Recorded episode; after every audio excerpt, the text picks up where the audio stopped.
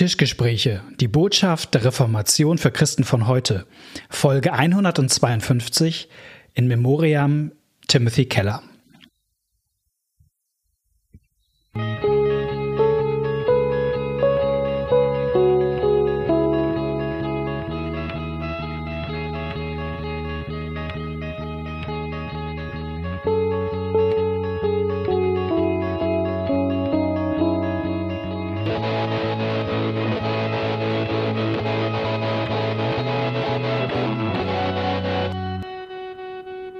Herzlich willkommen bei einer neuen Folge von den Tischgesprächen.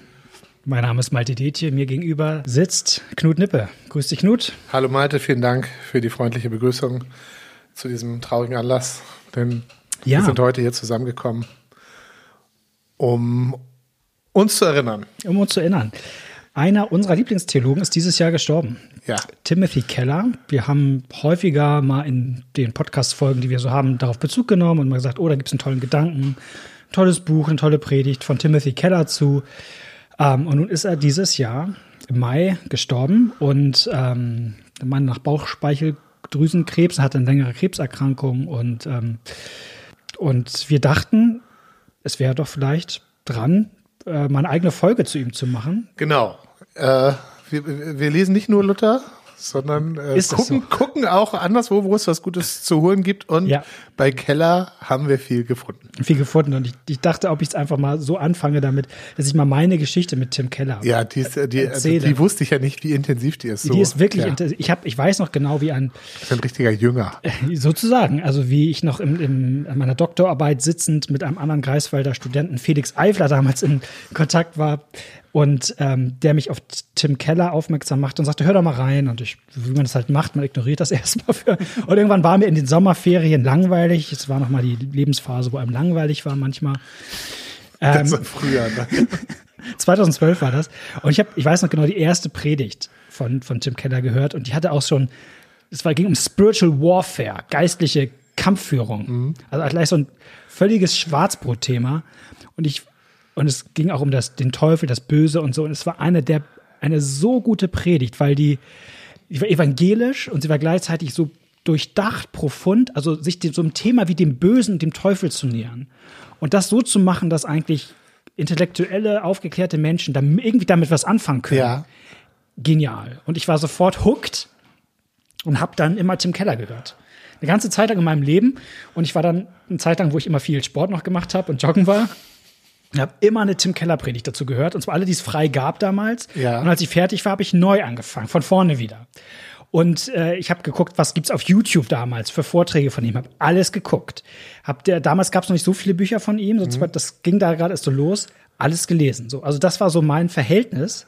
Von daher und ich, es ging so weit, dass ich sogar in meinem Predigtstil teilweise immer noch so Körperhaltung oder oder so so die, die, wie Tim Keller so Sachen sagt oder so drin habe. Also Tim Keller hat irgendwann mal gesagt, irgendwie um guter Prediger zu sein, sollte man mindestens 50 verschiedene Prediger hören, weil wenn man nur ein bis drei hört, dann wird man irgendwann zu einer Karikatur und ich bin deswegen irgendwann auch weitergezogen von Tim Keller, damit ich nicht zu einer Tim Keller Karikatur werde und letzte Vorbemerkung da, Tim Keller hat mal was Schönes über C.S. Lewis, also ich erkläre jetzt Tim Keller mit Tim Keller Geschichten, ja. das ist so meine Idee.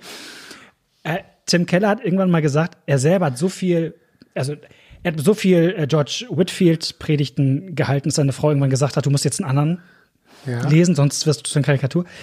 Und äh, das eigentlich ist, er hat, er hat auch sehr viel C.S. Lewis.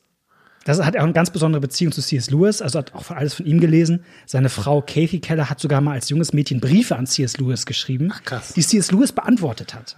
Ah. Und weil C.S. Lewis halt so einer ist, der aus Prinzip alle Briefe beantwortet hat, auch weil man aus Lewis-Biografien weiß, dass er da überhaupt keinen Bock drauf hat. Aber das ist so sein, als englischer Gentleman ja, macht das man das. ist, genau, Und das, das hat, hat, quasi, hat, also Tim und Kathy Keller hatten halt diese zwei, drei Briefe von C.S. Lewis so als Schatz. Als Schatz. Ja, also, vielleicht, wenn ihr nicht so in christlichen Kreisen unterwegs seid, das ist ein Riesenschatz. So, eigentlich.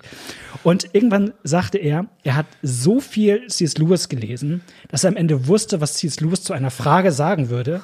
Auch wenn er gar nicht weiß, was er zu, konkret zu der Frage sagt aber weil er so in diesem Denken drin ist. Mhm. Und ich hatte irgendwann so den Eindruck, ich bin so jetzt bei Tim Keller drin, ich wüsste, wie Tim Keller diesen Text predigen würde, auch wenn ich nicht weiß, wie Tim okay, Keller den ja. Text, also so war gefühlt irgendwann mein Verhältnis zu Tim Keller und seit ein paar Jahren bin ich auch weitergezogen, nicht weil ich ihm überdrüssig geworden wäre, aber ich glaube, man muss irgendwann weiterziehen, so ähnlich wie man, man sollte sich auch nicht nur geistig von Tischgesprächen ernähren. Das ist ja ähnlich, ja, ne? Hoffentlich. Also, ja, auf jeden Fall. Wir sind ja nun ein viel, viel, viel kleineres Licht als dieser äh, als Tim genau als Tim Keller. Also dann äh, das, äh, da bin ich ein bisschen neidisch, äh, dass du da so viel. Also bei mir war das wesentlich weniger, aber für mich ist Tim Keller einer, wo ich ähm, immer wusste, äh, da gibt's was zu holen. Ähm, ja. Und äh, tatsächlich, ich habe mehr gelesen von ihm als gehört. Mhm. Bin dadurch wahrscheinlich dann auch später eingestiegen und ich habe tatsächlich auch mehr Bücher von ihm gekauft als gelesen. Also ich habe auch noch ungelesen Bücher äh, bei mir rumstehen. Ich sage nachher, was ich an den Büchern gut fand. Ich habe ihn auch eine Zeit lang gehört, ähm, als meine Frau und ich noch nicht verheiratet waren und wir Fernbeziehungen hatten. Da bin ich mal, wenn ich dahin gefahren bin, ähm, weil seine Predigten sind lang ja, im Vergleich 40, zu 45 Minuten. Genau, äh, so für Deutsche. Reformierte Tradition. Ähm, und äh, aber da hatte ich beim Autofahren, da hatte ich die Zeit und da habe ich mir dann immer ein paar Predigten da angehört und das tat mir gut. Aber wie gesagt, längst nicht Hunderte und auch nicht mehrfach, aber das war immer ein Gewinn lustig finde ich, dass du es mit Louis sagst. Louis, den, da war ich jünger, da habe ich, mhm. den habe ich wesentlich mehr gelesen. Also von Louis gab's hab, da habe ich jetzt nicht alles gelesen, aber doch sehr, sehr, sehr viel. Und äh, Tim Keller wird ja manchmal als der moderne C.S. Lewis mhm. bezeichnet. Das liegt, glaube ich, an seinen intellektuellen Fähigkeiten. Mhm. Wobei ich finde, also ich finde Lewis auch gut, aber als Theologen finde ich Lewis gerade am schwächsten. Ja. Und da ist Keller viel besser. Also ja, Lewis ist aber ja nicht nur Theologe, der war ja auch, also der, der war ja Sprachwissenschaftler. Äh, Lewis ist als Apologet, finde ich ihn, besser als als Theologen und auch als Dichter. Äh, also das, genau, mit Sprache, das ist, glaube ich, der Punkt. Ich glaube, Lewis ist einfach genial in Sprache. Ja. Lewis genau. macht, finde ich, Spaß zu lesen. Einfach, genau. auch wenn du immer sagst, das Argument, ah, ich bin mir nicht ganz sicher. Ja. Aber toll Also ich finde Lewis auch super. Ich, genau, ich finde ich finde Lewis auch super, aber also es gibt, es gibt ein Buch zum Beispiel, wo er so ganz als Theologe schreibt und dann mhm. merkst du einfach, ja, nee, da bist du nicht so zu Hause. Und wenn man Keller als den modernen C.S. Lewis, das ist auch wegen seiner Apologetik. Genau. Ich glaube, weil die, ähm, da, weil ja. er da auch so gut den Glauben auch für an, also für Nichtglaubende erklären kann. Aber tatsächlich als Theologen äh, lese ich viel lieber Keller als Lewis, obwohl ich auch großer Lewis-Fan bin. Und vielleicht ist es mal, das ist für mich ein ganz guter Unterschied, um Lewis und Keller nebeneinander zu stellen, dass Keller ist ein guter Prediger und Vortragshaltender. Also, ja. weil man merkt das auch, also äh, Keller bereitet seine Predigt nie mit festem Manuskript vor. Er braucht trotzdem 20 Stunden pro, für mhm. Predigtvorbereitung, aber er hat ein sehr so kleines, äh, minutiöses Manuskript. Also ich habe das irgendwann mir an, auch mal gesehen ja. online, wie das bei ihm aussieht.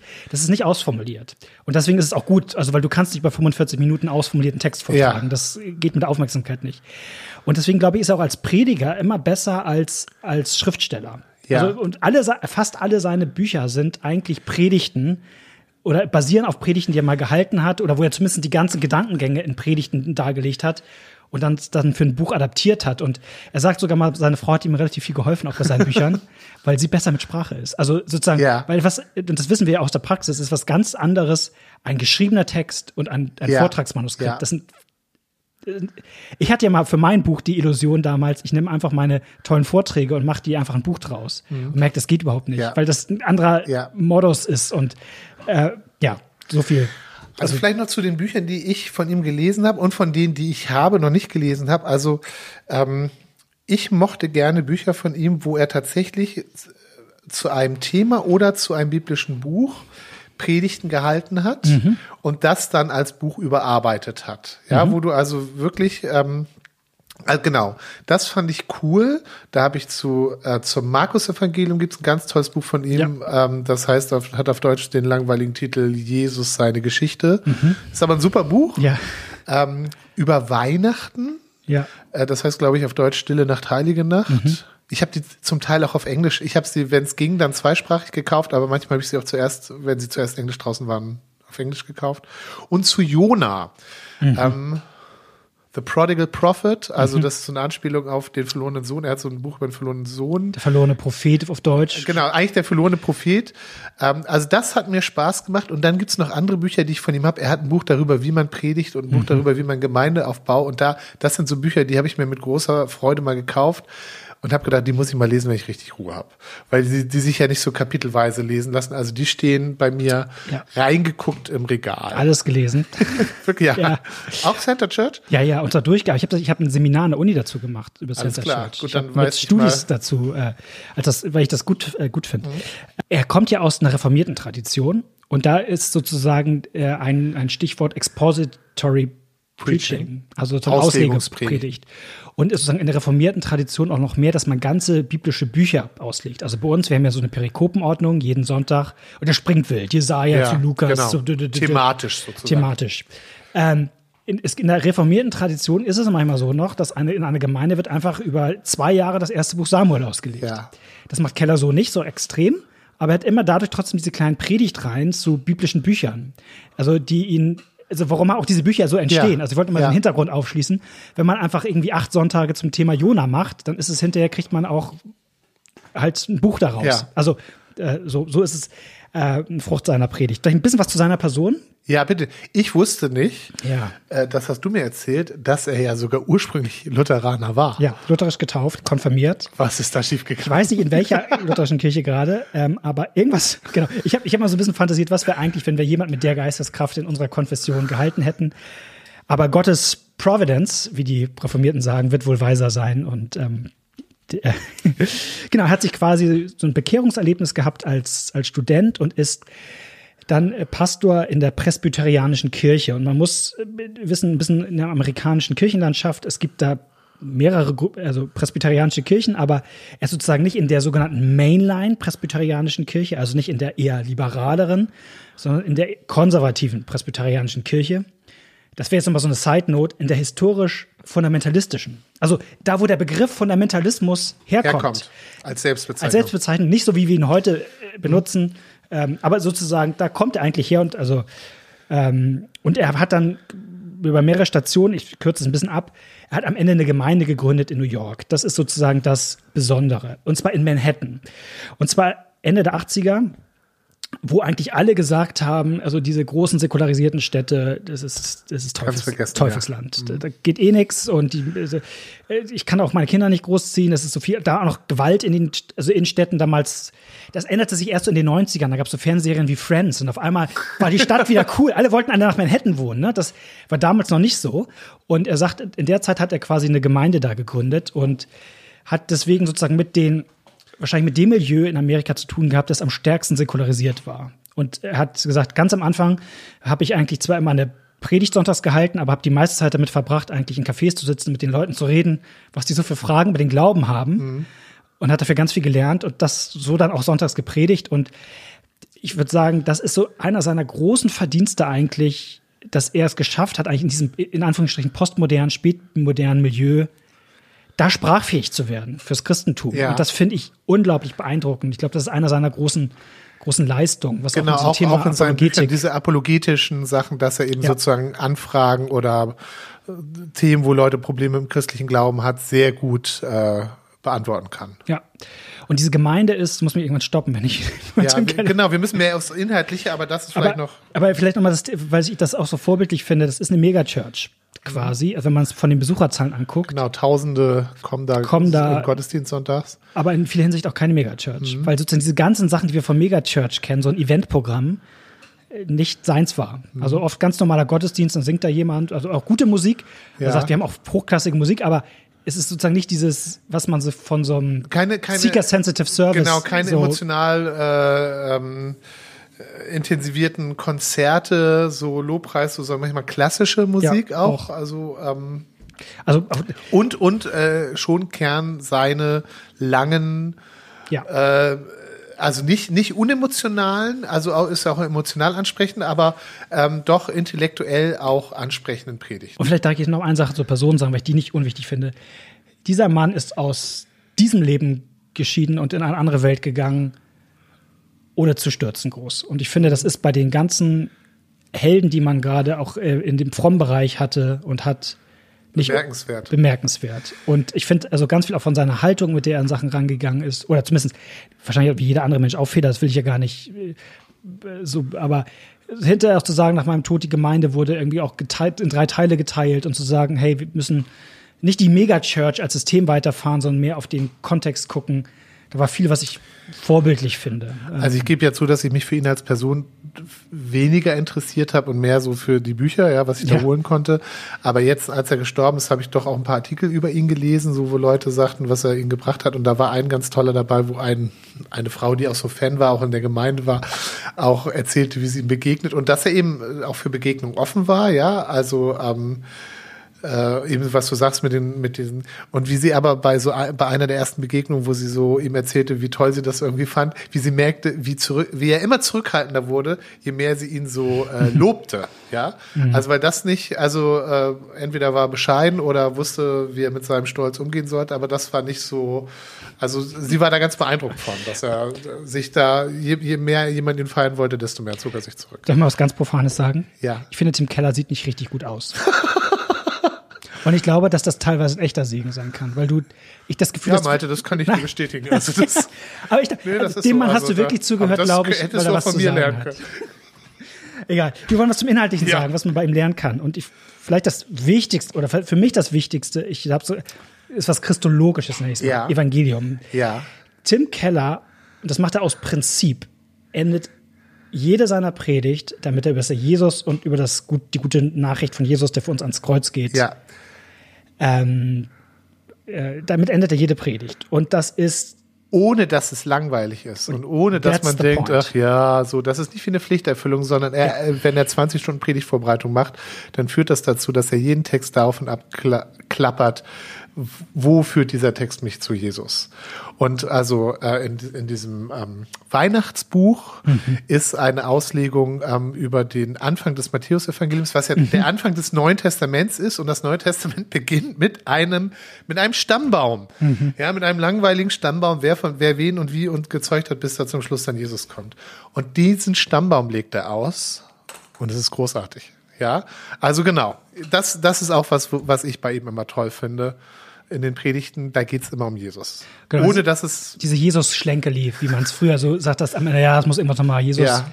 Ja. Und das, und, genau, es ergibt sich bei ihm organisch aus dem, was Richtig. kommt. Und das ist, ich, ich mache, ich, wenn ihr eine Predigt mal hören wollt, also wenn ihr Englisch könnt und so, würde ich mal reinhören in die Predigt, wo er über Abraham redet, wie der mit Gott handelt. über über mit Sodom. mit Abraham, äh, mit Äh, mit, mit- ähm, Sodom genau, Genau. wo sie, wenn die Stadt äh, zehn Gerechte hat und wenn sie fünf hat und so weiter. Er redet am Anfang total philosophisch über das Grundthema, wie wir eigentlich, ob man eigentlich Sün also äh, Fehler von anderen Leuten einem anrechnen kann und so. Und also er re- redet sozusagen über über über über Kollektivstrafe und so. Und also, genau, und welches Gewicht das Gute hat. Er sagt, das ist ja, das ist das. Mhm. Du kennst sie auch, die Predigt? Ja, na klar, die kenne ich. Ach so, ja, ja, doch, die muss ich auch gehört haben. Genau, Ja, die ist super. die ist- also Gott will äh, Sodom vernichten, weil die alle so böse sind. Und dann sagt Abraham, ja, aber Moment mal, da sind ja auch ein paar gute dabei. Ja. Und ab, ab wann ist, ab wann bist du bereit, um das Böse zu strafen, das Gute mitzuvernichten? Welches Gewicht haben zehn Gute? und das interessiert jetzt, Und dann sagt, sagt Gott, okay, zehn, gut, zehn Gute haben das Gewicht, dass ich es nicht mache. Und dann sagt Abraham, 50. okay, und fünf und so weiter. Und Gott sagt, und, und das Problem ist dann, dass er die entscheidende Frage Frage, nicht nicht, stellt. stellt. Abraham Ja, geht ja. nämlich nicht runter auf ein. Ein. Was er geht nicht runter auf ein, obwohl das von der Logik her würdest du es erwarten, dass das jetzt dim, dim, dim. Da gibt's so eine Leerstelle. Und da sagt, da sagt Keller dann, und das ist hier nämlich Jesus. und da ist Keller, jetzt machen wir die Nerdverbindung, Keller, ein Schüler von Jonathan Edwards, der sagt, Edwards sagt, bringt kleine Bilder, die Sachen veranschaulichen, rhetorisch. Er sagt, unsere Sünde, unser, unsere Gerechtigkeit ist wie ein Spinnenweben. Und Gottes, das ist ein Bild von Jonathan Edwards. Mhm. Ja. Wie ein Stein ist Gottes Gerechtigkeit und quasi Nee, nee, die, nein, nein, nein, nein. Äh, Edwards sagt in, dem, in dieser berühmten Predigt, sagt, unser Stein ist die Sünde, äh, der Stein ist die Sünde, der Felsbrocken ist die Sünde und der, die Spinnenweben sind unsere Gerechtigkeit. Und so wie die Spinnenweben, die, ja, okay. Genau. Entschuldigung. Du hast ja recht. Ja. Und Keller sagt, solche Bilder braucht man. Und er benutzt Ja. jetzt, und jetzt sagt er zu dieser ähm, Abrahams-Geschichte, sagt er, das ist wie eine Tonleiter, wo der letzte Ton fehlt. Genau. Tolles Bild. Das habe ich Dim, mir dim. Und jetzt, Und jeder denkt, na, na, na, na. Und das genau. Und dann, da kommt er auf Jesus, weil er sagt, weil Jesus mich genau diese eine, wo, Diese eine. wo die Gerechtigkeit des einen alle rettet. ja. Es ist eine tolle Predigt. Das wäre nur mal ein Beispiel ähm, dafür. Äh, Vielleicht, wenn man es jetzt nicht Englisch eine elaborierte Predigt hören möchte, wir haben auch häufiger schon mal drüber geredet, die Gott hat ich lieb Kinderbibel. Ist Die im Grunde nicht von ihm ist? Ist nicht von ihm, Ja. aber so ziemlich genau aus dieser Art Tradition Bibeltexte auszulegen. Ja. Ganz stark. Also ähm, herkommt aus dieser auch Reformierten, die es auch noch mal anders macht als als Luther sozusagen, so überall so doll Christus drin zu sehen. Das muss ich schon sagen, das ist, Sind wir schon in der, in der- in der Empfehlungsphase? Also wenn ist immer eine Empfehlung. gut, also wenn, wenn jemand sagt, welches Buch von Keller soll ich zuerst lesen? Also ich würde ich dieses würde sagen Predigt hören. Ich würde nicht ein Buch lesen. sagen. Ja, okay. Ja, aber dieses wär- Englisch. Also wenn jemand sagt, Ja. ich will es auf Deutsch. Ja. Das ist dann, dann würde ich Point sagen, taken. dieses, dann würde ich sagen, dieses Jesus, unsere Geschichte, obwohl es, also weil es einfach Mhm. so grundlegend ist, Markus Evangelium, und ich finde, er arbeitet es super raus. Danach hat man super Zugang zum Markus Evangelium. Wenn man sagt, ah, nee, hier so ein ganzes Buch hast du nicht, so ein ganz kleines Büchlein, da fand ich total toll. Es gibt, es gibt inzwischen auch so ein Mini-Büchlein von ihm, wo Aha. er irgendwie, was weiß ich, nur ein Kapitel oder war vielleicht nur eine Predigt. Und da gibt's eins, das hat auf Deutsch einen total bescheuerten Titel. Die Kunst, selbstlos zu leben, heißt es. Und auf Englisch heißt es The Freedom of Self-Forgetfulness. Wo darüber redet, welche Freiheit davon kommt, wenn man sozusagen nicht die ganze Zeit über sich nachdenkt. Und aus diesem, was Gott schenkt durch das Evangelium. Und aus diesem Geschenk, The Freedom of Dudum, wird im Deutsch schon wieder so ein, die Kunst des selbstlosen Lebens. Da, da findet man, das ist ein ganz kurzer Text. Aber ich würde anfangen mit, Aber genau, wenn ich ein deutsches Buch lesen würde, würde ich, glaube ich, die Auslegung äh, der, zum verlorenen Sohn lesen. und wie heißt das? Auf Englisch Prodigal God und auf Deutsch? Ah, The Prodigal God, googelt es auf und dann seht ihr es, wie es. Dann googelt es auf Amazon, wie es auf Deutsch heißt, und kauft es beim Buchhändler Ja. eures Vertrauens. Genau, das kenne ich nicht. Aber das ist, das Genau. ist eins seiner ersten Seine ersten Deutsch. und wirklich, äh, ich glaube, dann versteht man, wie, wie, er, also, Wie er tickt. Wie er tickt. Dafür ist es, ist es gut. Darf ich noch eine Sache sagen, die ich bei Sag, ihm gut fand? sag noch Ähm, mehr, was du bei ihm gut findest. Nämlich, also bei dir ist es hier, du hast es unter deinem Dings Auseinandersetzung mit unserer Zeit, Kontext und Kultur. Mhm. Also was ich bei ihm auch echt gut finde, jetzt reiße ich mein Bibelzitat aus dem Zusammenhang. Ja. Im Hebräerbrief steht, dass das Wort Gottes wie ein zweischneidiges Schwert ist und durchtrennt Leib und Geist und Seele und so weiter. Und ich finde, was, was Keller gelingt, ist, dass er von der Bibel her Sachen wirklich unterscheiden kann. Ähm, in diesem, ich glaube, das ist in Center Church, wo er sagt, dass das Evangelium jede Kultur in Frage stellt. Da geht es mir um die Frage, inwieweit soll man sich jetzt einer Kultur anpassen oder nicht und darauf eingehen. Und er Ja. sagt, das Evangelium kritisiert jede Kultur, aber bestätigt sie auch. Nimmt sie auch auf. Nimmt sie auf. Und darin ist er auch echt gut, finde ich, bei irgendwelchen Themen zu sagen, wo ist denn eigentlich da etwas noch von der biblischen Wahrheit enthalten? Das ist zum Beispiel bei diesem Weihnachtsbuch ganz am Anfang. Also es gibt ja auch Christen, die sich darüber aufregen, dass alle Leute Weihnachten feiern, aber Jesus vergessen haben und nur noch Lichter bla bla bla machen. Und da sagt, da fängt Keller erstmal an, was denn in dieser Lichtsymbolik noch drinne ist. Und ist da ganz ähm, konstruktiv und sagt aber eben, dass da auch eine Sehnsucht drinne ist, die einfach durch Kerzen nicht gestillt wird. Und da finde ich ihn wirklich gut, auch nochmal konstruktiv zu gucken, wo gibt's hier Türen, aber wo gibt's auch Grenzen. Ähm, es gibt da eine Predigt von ihm über Zorn, die ich auch hilfreich finde, weil ich oft mit Leuten darüber rede, die sagen, ja, hier, aber kann Gott zornig sein? Und auch, auch, auch, auch fromme Pastoren, die sagen, na, und das mit dem Zorn Gottes finde ich immer so ein bisschen schwierig. Und das ist auch bei Keller ein Thema, was häufiger Ja. vorkommt, weil ihm das oft begegnet ähm, in seinen apologetischen. Und er sagt, wenn du einen liebenden Gott haben hast, dann hast du auch einen Gott, der zornig wird. Das Gelernt von gehört C.S. zusammen. Lewis. Gelernt von C.S. Lewis. Das gehört zusammen. Ja. Und weil, weil er sagt, wenn Gott, also wenn Gott Menschen liebt und dann mitkriegt, weil Zorn entsteht daraus, dass etwas angegriffen wird, was du liebst. Wenn jemand meine Kinder haut, werde ich zornig. Und das ist richtig so. Ja, und Gott wird zornig, weil er sieht, wie seine Kinder sich gegenseitig schlecht tun. Und dann erzählt er von sich selber, wie er zornig wird und wie diese grundsätzlich gute, äh, dieser gute Mechanismus eben auch missbraucht werden kann. Er sagt, ich werde eben auch zornig, wenn ich kritisiert werde, wenn mein Ego angegriffen wird. Ja, dann werde ich zornig und das ist nicht berechtigt. Also deswegen, ähm, aber zu, also diese Sachen so zu unterscheiden und auseinander, und wo ist da noch was Gutes und wo ist was Schlechtes und wo ist ein Missbrauch und wo ist, da finde ich ihn echt, echt gut. Das Ja. ist, glaube ich, in den Predigten mehr. Ja, der merkt, weil er einfach sozusagen die Fragen aus seiner Gemeinde aufnimmt. Ja. Und das ist vielleicht auch so was, man kann, ich, am Anfang, wenn man junger Prediger ist, kopiert man Predigten und man merkt irgendwann schnell, wenn du Tim Keller Predigten bei mir in der Gemeinde halten würdest, das würde nicht gehen. Weil, weil er die auch Ja. sagt, er sagt, also ich, ich habe, also er hat ja ganz viele oft, er zitiert immer wissenschaftliche Artikel und Bücher und so. Du hast ganz viele Zitate und, und er sagt, er hat immer irgendwann gemerkt, dass Leute bei ihm Predigt lernen wollen und angefangen haben, das auch zu machen.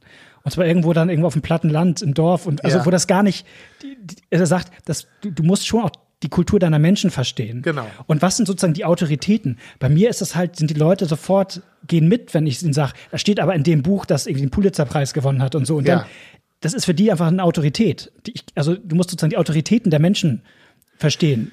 Und, und das kann in jedem Kontext was ganz anderes sein. Und 20 Stunden Predigtvorbereitung, das ist schon eine Hausnummer, aber das liegt eben auch daran, dass er sehr viel Zeit mit dem Text verbringt. Ja. Äh, Bei ihm habe ich das auch mal gelesen, das hat er als Student irgendwo gelernt bei so einem Seminar. Ähm, Das war gar kein Theologenseminar, sondern irgendwie so ein christlicher Kongress, wo eine gesagt hat, alle sollen sich mit dem Bibeltext irgendwo hinsetzen und 20 Dinge aufschreiben, die ihnen an diesen Text auffallen. Ähm, und dürfen erst wieder kommen, wenn sie 20 Sachen haben und, äh, und dann kam alle wieder und sie sagt so, und die tollsten Entdeckungen, die ihr gemacht habt, wer hat die in den ersten zehn Minuten gefunden? Und wer hat die in den zwei, und alle hatten was gefunden, aber alle haben gesagt, die, die, die ganz tollen Entdeckungen haben sie eben erst nach längerer Zeit gemacht, als sie sich länger damit beschäftigen mussten. Also er hat ganz viel Zeit für den Text, aber eben auch ganz viel Zeit für die Hörer, für die Umwelt. Er hat auch so ein paar Favorites, natürlich bringt er auch Sachen, also zum Beispiel, Klar. er ist absolut großer Herr der Ringe-Fan, ja, das ist so, er, da bringt er immer Beispiele, aber das ist eben auch das, was seine, also das ist auch ein Buch oder eine Filmreihe, die seine Zuhörer kennen. Also er kennt seine Zuhörer, seine Gemeinde und die Gedankenwelt, von denen kennt er auch sehr gut. Das, das sollte man kopieren und nicht, Genau. welche Bücher, welche Filme das Exakt. sind. Und das ist auch, und er ist ja damals bekannt geworden, dass, als er sein großes apologetisches Buch äh, Reason for God, glaube ich, Ja. ist auf Englisch, also Warum Gott, ich Ja. glaube auf Deutsch, ähm, veröffentlicht hat, glaube ich, 2008, 2009 und es war auf der New York Times Bestsellerlist. Ja. Also und damit war er von Ja. einem Tag auf dem anderen und das ist ein ich sag mal, fast noch ein bisschen das langweiligere Buch, seine apologetischen, weil das so die klassischen Fragen behandelt, die Leute an den Glauben haben. Wie kann ein guter Gott Menschen in die Hölle schicken? Wie kann die Bibel Gottes Wort sein? Wie kann mit, mit einem Absolutheitsanspruch des Christentums und so? Also diese ganzen Klassiker. Und dann hat er aber noch ein zweites Buch geschrieben, was im christlichen Kreis nicht so der Renner ist, aber was ich eigentlich viel, gedanklich viel besser finde, wo er eigentlich sagt, die meisten Leute stellen doch diese Fragen gar nicht. Die meisten Leute interessieren sich doch, gehen doch gar nicht so weit. Also ich muss doch erstmal zeigen den Leuten, warum könntet ihr euch überhaupt fürs Christentum interessieren? Also er sagt, Ja. ich muss den Leuten nicht nur zeigen, dass das Christentum wahr ist, sondern auch, dass es relevant ist. Ja, genau.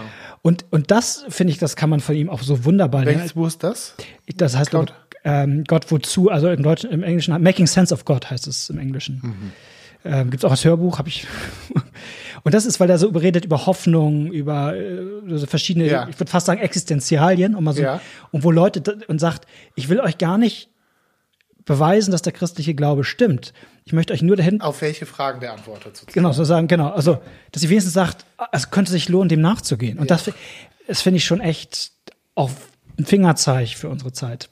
Also man freut sich einfach, wenn man Autoren hat, wo man weiß, Ja. da findet man in der Regel gute Sachen, der bringt einem Jesus nah und da ist Tim Keller eine super Adresse, äh, wo wir immer gerne gucken und uns stärken lassen und so weiter.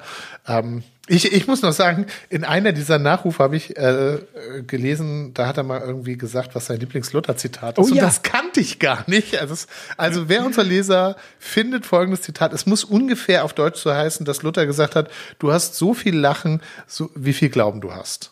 Nein, also natürlich kann man auch Sachen sagen, wo, wo wir sagen, ja, das ist jetzt nicht so, wobei wir da, bei, also da haben wir bei Luther viel größere Stellen mit, was wir da mit dem Ja, mit na gut, mit, ja klar, da gibt es natürlich so richtig. Juden, die, die, ja, der, ja, der, ja, die, die so- Kloppe über die Reformierten, also ich äh, äußere mich über die Reformierten auch nicht so, wie Luther es gemacht hat. Wie, wie Nee. man an dieser Folge sieht. Nein. Aber es gibt Ähm, natürlich die, die klassischen Themen, die man an, die wir an den Reformierten haben, die wir alle Die wir auch, wo wir bei Auch bei Keller auch, Keller auch sagen, haben. ja, na gut, da, da sagen wir, ja, da ist er halt reformiert. reformiert und natürlich auch aus einer gewissen puritanischen Prägung. Und da würde ich auch mal sagen, so das, was wir als Gesetz und Evangelium als Thema haben, ähm, das ist bei ihm nicht ganz so. Und, Mhm. er, äh, und ich bin mir ziemlich sicher, dass er es ziemlich genau weiß, wie lutherisch Gesetz und Evangelium funktioniert, aber er, bei ihm ist es immer ein bisschen anders akzentuiert und Genau. er hat, also er grenzt weniger Gesetz und Evangelium ab als mehr Evangelium und Religion. Ja. So, und dadurch kriegt das manchmal so ein Drive. Also ich, sag, ich sag's mal so, ich glaube, er traut dem Gesetz für uns Christen mehr zu, als wir es tun würden manchmal. Ja, vor allen Dingen dem ersten Gebot. Ja, dem ersten Gebot. Also es gibt so diese, es gibt eine Predigt, also wenn, wenn ihr auf YouTube eine Sache gucken wollt, ein super Tipp. Es gibt einen genialen Vortrag, Cambridge, über, das heißt Counterfeit God. Wie sprechen wir es auf Englisch aus? Ja. Ähnlich so, ne? Das gibt's auch als Buch und da gibt's auch eine, ein ganzes deutsches Buch, das muss irgendwie heißen, es ist nicht alles Gott, was glänzt. Was mal ein ganz guter Ja. deutscher Titel ist. Ja. Und auf jeden Fall diese, diesen YouTube-Vortrag würde ich, also der ist so super und er zeigt uns allen eigentlich, dass wir Sünder sind. Und zwar auf so eine ganz, also er sagt, das ist quasi, ich brauche da nur religiös reden. Ich rede nur, Ja. also er bringt da nur ein Zitat von irgendwelchen Schriftstellern und du denkst jedes Mal, und es ist so, also trifft richtig. Ja. Und du denkst, und er sagt, das passiert, wenn wir im Grunde, ich sag's mal, nicht das erste Gebot halten. Also wenn wir versuchen, die Lehre unseres Her Herzens mit all den verschiedenen Dingen zu, zu füllen dieser Welt, es macht am Ende eigentlich glücklich, sondern wir scheitern dran. Und das, im Grunde ist so ein bisschen die Lösung. Deswegen halte, also Genau, mach, mach Jesus zu deiner Nummer eins. Ich übersetze es mal. Füll, Genau. füll deine Lehre mit Jesus. genau. Was stimmt. Aber wenn ich es mal richtig ein bisschen gemein zuspitze, eigentlich heißt, halt auch das erste Gebot. Genau, wenn, genau das, die alles. Lösung ist halt das erste Gebot und dann ist alles gut. Ja, Und dann würden wir immer sagen, das ist schon, äh, genau, es wäre vielleicht noch, noch ein bisschen evangelischer, wenn man zeigen würde, wie Jesus in, in unsere Verlorenheit kommt. Und Ja, das macht Keller an anderer Stelle ja auch. ja, genau. Also, so, aber genau, ich dachte, wenn wir schon mal so eine Folge des Lobes Wenn wir machen, so hypen, dann dann- können wir auch mal Ja, zeigen, dass wir also- differenziert. Genau. hören. Aber, auch, aber, aber, also, ja. aber ich meine, wenn, äh, genau, über uns wird man auch mehr als genug sagen können. Und wenn, wenn, ähm, ja, Genau, habt äh, Freude dabei. Ich hoffe, ihr hattet ein bisschen Freude daran, dass, dass wir ein bisschen geschwärmt haben von jemandem, wo man, glaube ich, viel Gold findet. Und auch wenn, wenn man manche Sachen theologisch anders sieht als Keller, äh, das ist ein bisschen aus der Mode gekommen, dass man einfach trotzdem Sachen liest und dann einfach das übernimmt, was man gefällt und anderes einfach liegen lässt. So ein bisschen Ja. in unserer Zeit nicht mehr so en vogue. ja. Okay, dann hören wir uns in zwei Wochen wieder. Und wenn ihr bis dahin ein Thema habt, wo ihr sagt, macht da mal was zu, schreibt uns eine E-Mail an tischgespräche.gmx.net, Tischgespräche mit AE. Und dann bis in zwei Wochen wieder. Macht's gut. Tschüss. Ciao.